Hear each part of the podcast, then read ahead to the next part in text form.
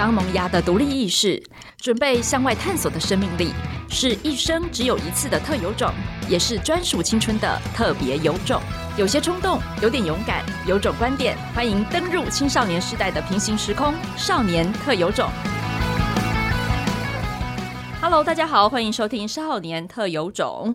这集呢是我们的特别企划哦，要来谈一谈啊、会考刚结束，那现在呢，全台的这个考生们都在考虑到底自己的未来该何去何从。所以搭配我们这一集《亲子天下》全台五百高中职选校的专刊呢，我们要邀请两位过来人现身说法，那也给大家呢参考一下非常不同的这个职涯的选择。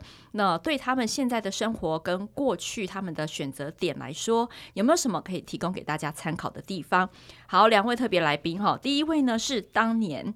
抛弃建中，哎呦，我这样讲好像不太对哈，应该是说在建中跟北科大五专这两个选择当中，他选择了五专的王炳生同学。现在他已经毕业了，而且已经录取了多所国外的研究所。嗨，炳生，跟大家打声招呼吧。嘿，各位听众朋友，大家好。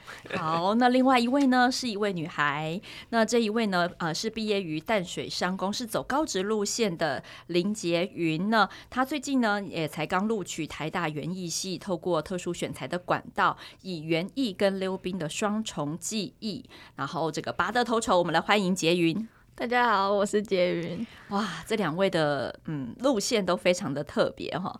那我想这两位呢，在一个是高职，另外一个是五专。那我们今天请来的这两位，跟多数的家长呢，可能还是期待孩子透过高中啊延后这个生涯选择的路径不太一样。所以我们想先请两位先来讲一讲。你们是怎么样？因为一个是特殊选才哈，那另外一个呢，其实是念五专，也是需要当下就选择科的。你们是怎么发掘自己的兴趣呢？怎么样发掘自己的兴趣？你那时候要选科嘛，对不对？选科，嗯，我觉得其实选择这样科技业这个科科系，我觉得比较大的程度是从小耳濡目染这样的原因。因为我爸他本身也是一个科技业背景。然后他职工系毕业的，所以从小可能对工程师这个角色就比较有憧憬。那当然小时候也完全不知道工程师还要分很多不同的类，然后不同的学群，所以当初也是懵懵懂懂就选择进了这个智慧自动化工程科了。嗯，那你为什么那时候不念建中？因为资工系你也可以大学再念资工系啊，对不对？嗯，没错。当初有几个原因，第一个原因。嗯我国文很烂，所以我很怕我的学生会爆掉。OK，那他当然啦，这不是最主要的原因。所以其实当初还要考虑几个啦，就是毕竟五专，我们至少我们北科大的五专啦，其实有蛮多知名的校友的。那当初很大一部分主打的卖点，对，就是我们有很深密切的跟这些校友去合作，一跟业界的连接非常强。对对对对，这也是我觉得前者技职一个蛮重要的部分。所以当初想说。嗯，那如果有机会跟这些大老板之类的有机会合作，然后有机会一起工作之类的，然后有有机会可以受到他们的传承，然后我觉得这个可能是进到不管是建中还是台大，可能都拿不到的机会。了解，所以其实你那个时候做了一点功课，你发现北科大跟业界的连接很强，嗯，而且校友们都会提供很好的实习机会，嗯，可以让你在比较早的时候有跟业界学习的这种经验。所以后来你去哪里实习？结果我自己反而后来不是去校友的公司，那你去哪里？我后来是去 IBM 实习。哦，也是透过学校的申请嘛，对，对不对？透过学校，因为我们学校其实跟嗯 IBM 这样的外商其实有蛮蛮多的合作的，我们都是 P-TECH program 的一员。嗯，对，所以 P-TECH 他们也有提供我们的实习机会。后来我就进去。这样子的实习机会对于你现在就是。刚申请很多研究所录取嘛，嗯，你觉得这个是关键点吗？就是你录取的优势是跟这个 P-TECH 有很大的关系吗？嗯，我觉得这其实蛮大的，因为嗯，现在我觉得蛮多大学毕业生的问题就是他们可能缺乏业界的工作经验，嗯，他们可能只在学校学那些，嗯，不一定，但是可能很多东西都已经过时了，嗯哼，对，那有机会可以到这样的外商公司，然后直接去体验。嗯，现在最先进的科技，现在最领先的科技，然后知道大家最厉害的人是怎么样去工作，怎么样去 collaboration 的。嗯，我觉得这样其实都蛮重要的。嗯，那我觉得他他其实对我带来的影响不只有找实习，我觉得其实找工作也这也是一个蛮大的因素。对对啊，因为你在很年轻的时候就已经知道业界的工作模式，没错，然后也跟他们的这个思维有接轨。嗯，哇，这真的是，哎，你当初真的对工程师只是一个懵懵懂懂的想象，可是呢，却很策略性的抓到了这个 P-TECH 实习机会，知道自己要的。听说你以前就是很梦想去外商公司上班，对不对？嗯，对，没错。哎，为什么你想去外商啊？这到底是发生什么事？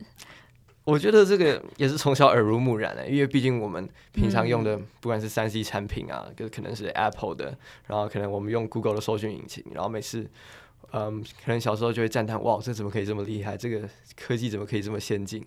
然后回头一看，嗯，这都是美国的科技，所以就觉得，嗯，也许有一天我可以不知道这个，跟他们一样厉害，对，没错，然后参与这个产品的开发，这样子。很好，谢谢炳生哦。其实很多家长都都在讨论说，怎么样可以找到孩子的兴趣。你可以想一想哈，其实我们在生活当中，有时候一点点的起心动念，就像炳生一样，他看到这些东西有一个莫名的羡慕跟向往，而这个向往呢，也可以引导他及早找到自己的 calling。好，主角镜头转到另外一位婕云身上，婕云，你也是从小就对园艺很感兴趣吗？如果是的话，到底为什么？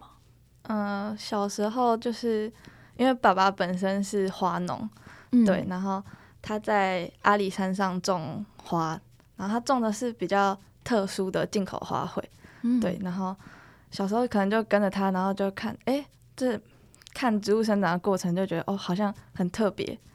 然后小时候我又喜欢画画，所以就决定要读园艺科，因为在国中考完会考之后。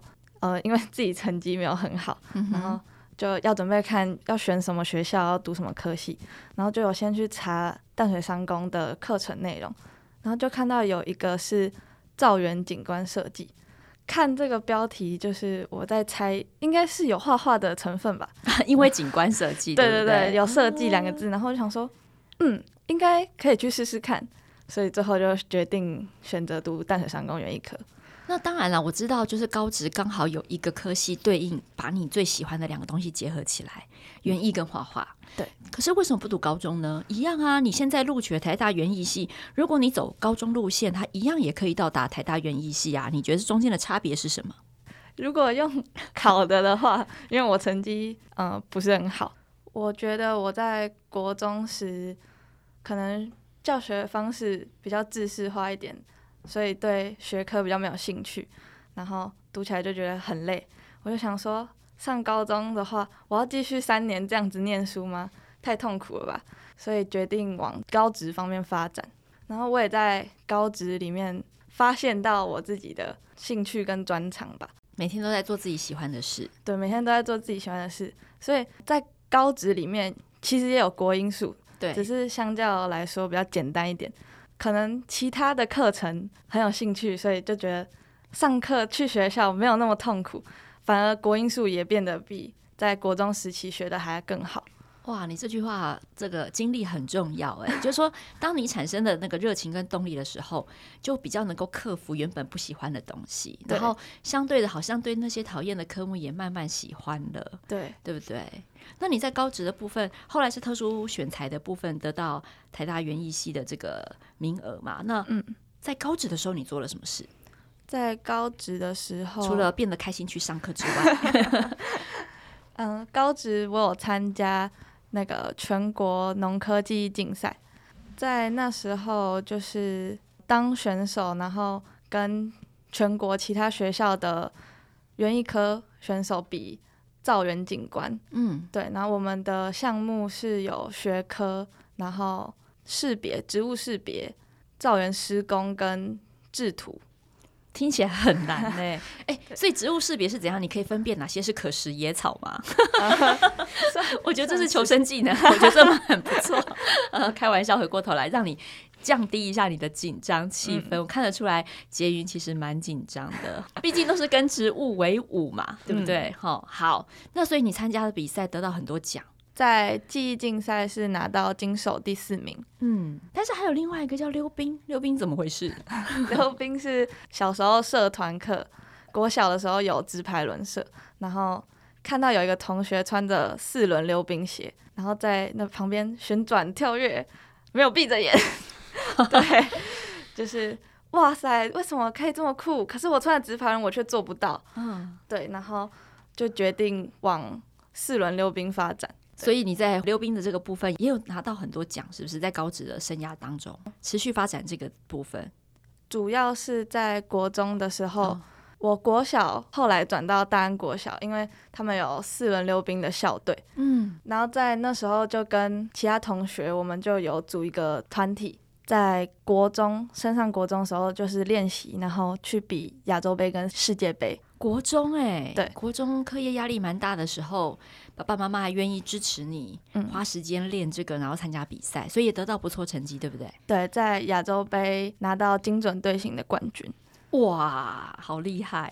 所以其实一方面是每天去上课自己园艺，然后另外一方面其实也累积从国小到现在的一个兴趣。对，所以在台大园艺系，呃，你对未来的生活有什么样的期待吗？嗯，你会希望在大学学到什么？所以你才会想要继续念大学？主要是想要继续研读景观设计方面的东西，就是深入的再把景观设计往上提升。对。未来希望可以成为景观设计师，好酷哦！呃，其实有一些绘本好像也有在讲景观设计，跟呃青少年小说也有讲到这个，嗯嗯，所以这是一个蛮特别的职业。其实，在我们很多跟孩子讨论职涯的选择当中，我们忽略太多太多生存在各行各业生活角落的这些呃角色了。我们好像永远都是你知道，就心理测验对应的那几种。非常的贫乏，所以今天谢谢杰云告诉我们，我们很期待未来在台湾能够有我们自己的人来帮我们做的造景，然后融入了很多文化跟创意，期待杰云你未来的发展。好，那不过呢，在这两位走过来的心路历程当中，我要特别请他们分享的事情是在做选择的时候，你觉得最需要有的能力是什么？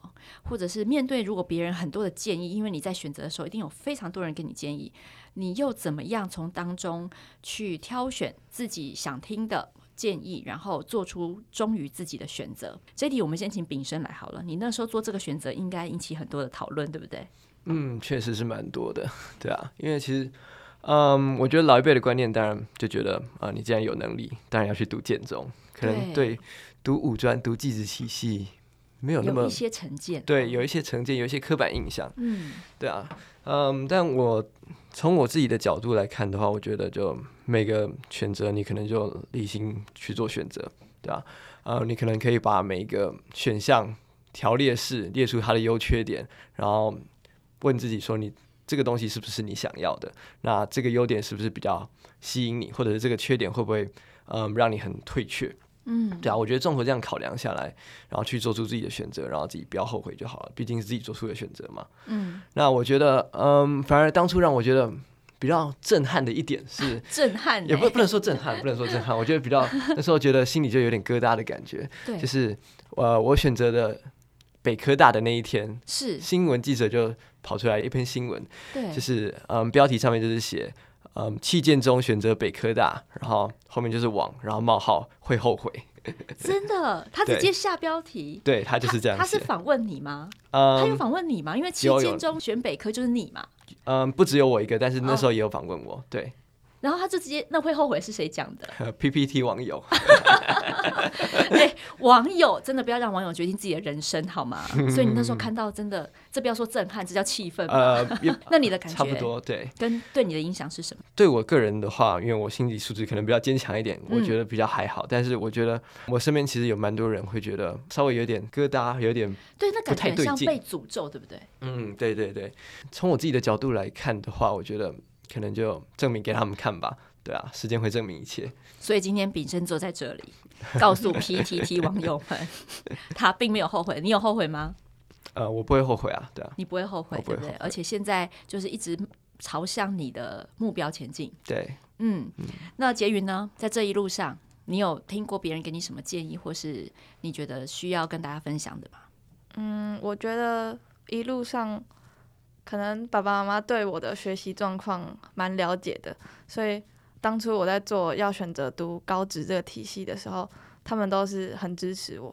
所以我可以再多问吗？因为你说蛮了解你学习状况的，白话文就叫做他们蛮能接受你成绩不好的事实。对，对。哎，那我很好奇，就是因为很多家长可能不一定能接受，他可能会觉得你再努力一点就会好啦，你又不是。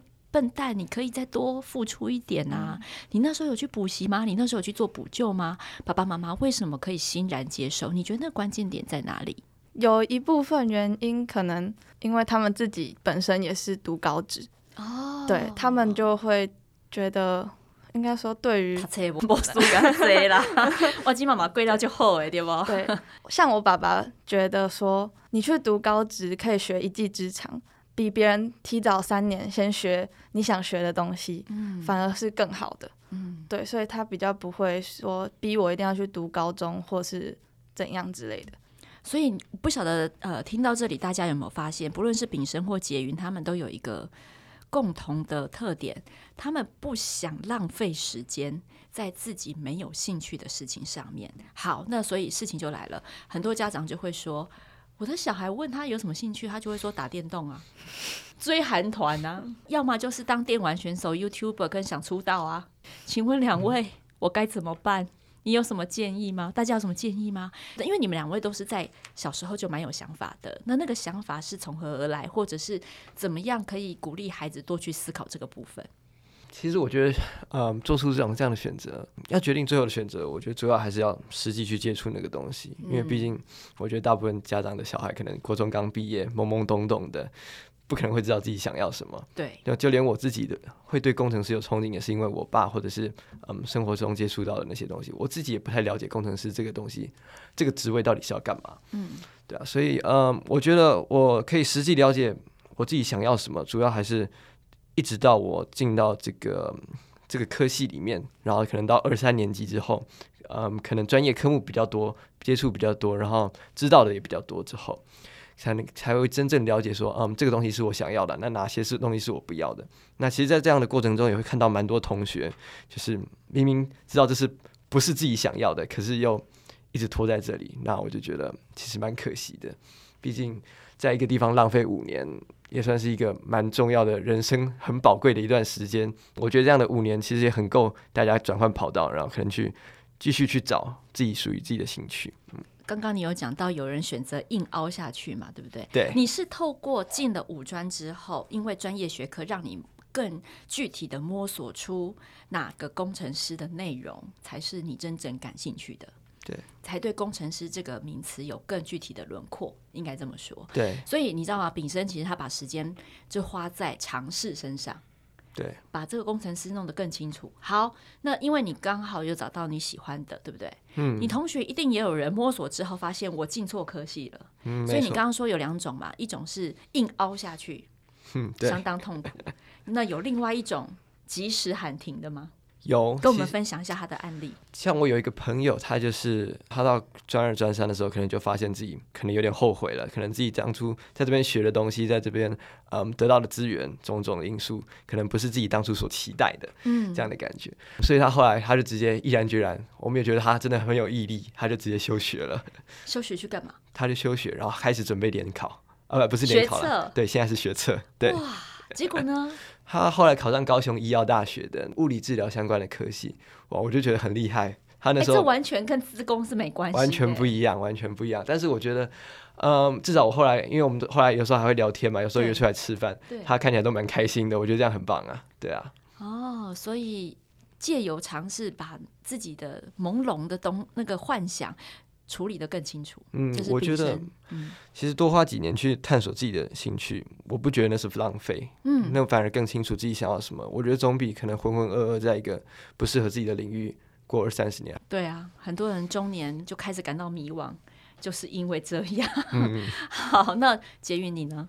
嗯，我觉得对，也是可以利用时间多去尝试各种不同面向的事情。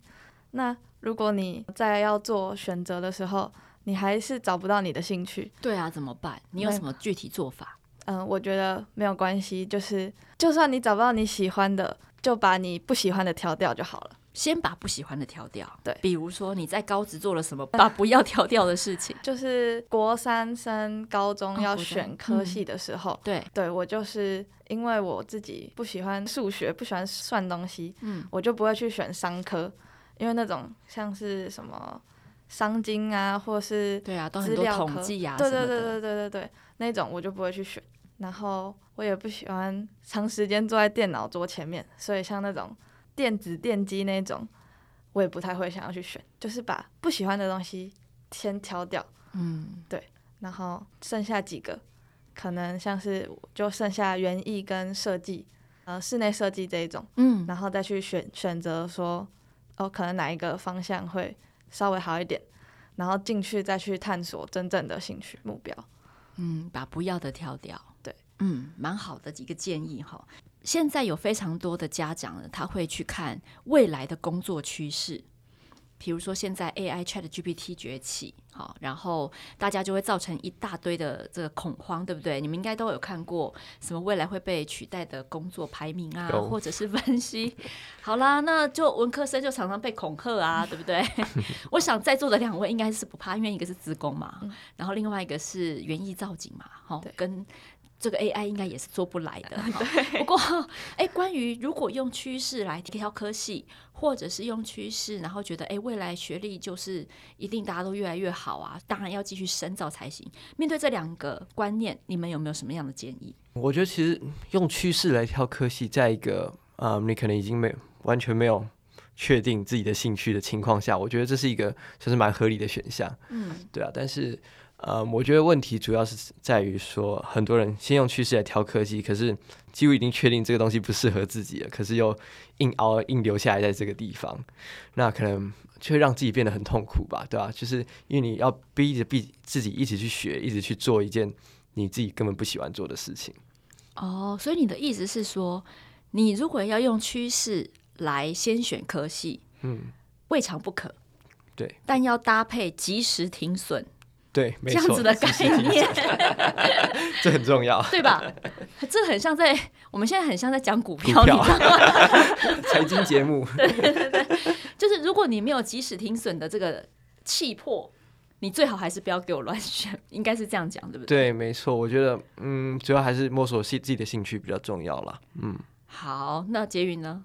跟他的想法差不多，就是可以依趋势来决定，但是还是要看你。自己的兴趣想法是在哪里？如果大家真的有收听这一集的话，哈，这些家长们应该都是采取比较开放的态度，所以才会想要来听这个呃不一样的选择，然后给自己跟孩子做参考。但是啊，你知道，除了 PTT 之外，总是会有路人甲乙丙丁跟亲戚 A B C D。那这些人呢，其实或多或少也会给爸妈一些压力，或者是一些眼光。那特别是你们在求学阶段的时候，做出这么不一样的选择。那可能别人也会有一些看法。诶，两位在这个处理这种对外的建议的时候，有什么样子的情绪吗？或者是你会怎么处理？我觉得这个心理建设也蛮重要的，可以跟我们的家长做一些分析吗？或你觉得你爸妈这一点做得不错，他是怎么做到的？也可以跟我们分析一下。呃，我自己是还好，因为可能就像刚才讲的，我可能心理素质稍微强大一点，嗯，对，所以对别人的闲言闲语，我自己不会太在意。但是确实是会有一些人可能就觉得好可惜哦，对啊，好可惜，已经考上建中了，打拼了那么久，然后结果为什么要来五专？哎，那听到这句话你怎么回应啊？呃，你有没有当面被人家说过？是没有啦，但我觉得其实也没有必要回应啊，对啊，嗯，因为毕竟就像我讲的，时间会证明一切，对啊。说得好，那爸爸妈妈呢？你觉得他们的心理素质跟你一样强吗？对啊，那我爸是跟我说，那个他觉得他好像应该送我去建中的了。哦，真的？你你爸曾经有讲过这句话？有啊，他有讲过。不过他看起来是没差啦，对吧？他只是随口讲讲而已。不过他是说，他觉得，嗯，至少以我的能力，以我的天赋，可能他觉得去建中，然后是可能再进个台大之类的，也许会有比较不一样的发展嘛，会有比较完整发挥我的潜力，应该这样讲。对，嗯，但我自己是觉得。不会啦，对啊，如果去选择高中的话，我可能又要打拼三年一些我自己觉得没有用的学科，嗯嗯，我觉得这个非常痛苦。对啊，而且你一直执着在你没有办法喜欢，可是却又必须要考好的科目上，嗯，也未必你那一条路会走得如此顺遂，对不对？对，没错。对，所以我觉得哈，这种千金难买早知道，还有就是每一条路走出去的际遇都不一样。